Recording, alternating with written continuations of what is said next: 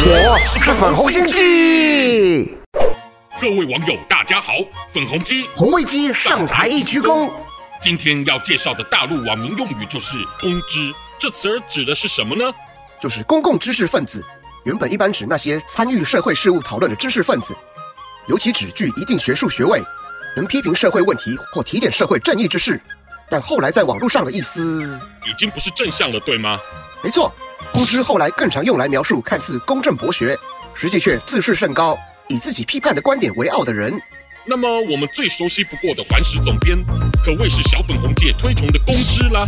不许您这么嘲讽咱胡大总编，显然是他对两岸犀利宏观的见解，常常让您担忧台湾处境，对吗？哎，别急，话说我找到了为何公知这词儿到了后来，咋就成了贬义词的真相了。原来大陆网民已经发现，其实并没有媒体上所推崇的那些公知了，因为民间有的是关注社会的良心和异议人士，但这些人不是被打压，就是被消失，所以还能在媒体平台上占有话语权的公知，根本就是党所热捧的，不仅是伪装的公共知识分子，百姓也心知肚明，不过是党的传声筒罢了。那像您刚提到被消失的人士，可有证据？疫情严峻期间，我跟您请教下落不明的那些大陆公民记者，不就是？像他们才是真有资格被称为真正的公知呢。您每次提那些人，仿佛还当他们是英雄，我看了就来气。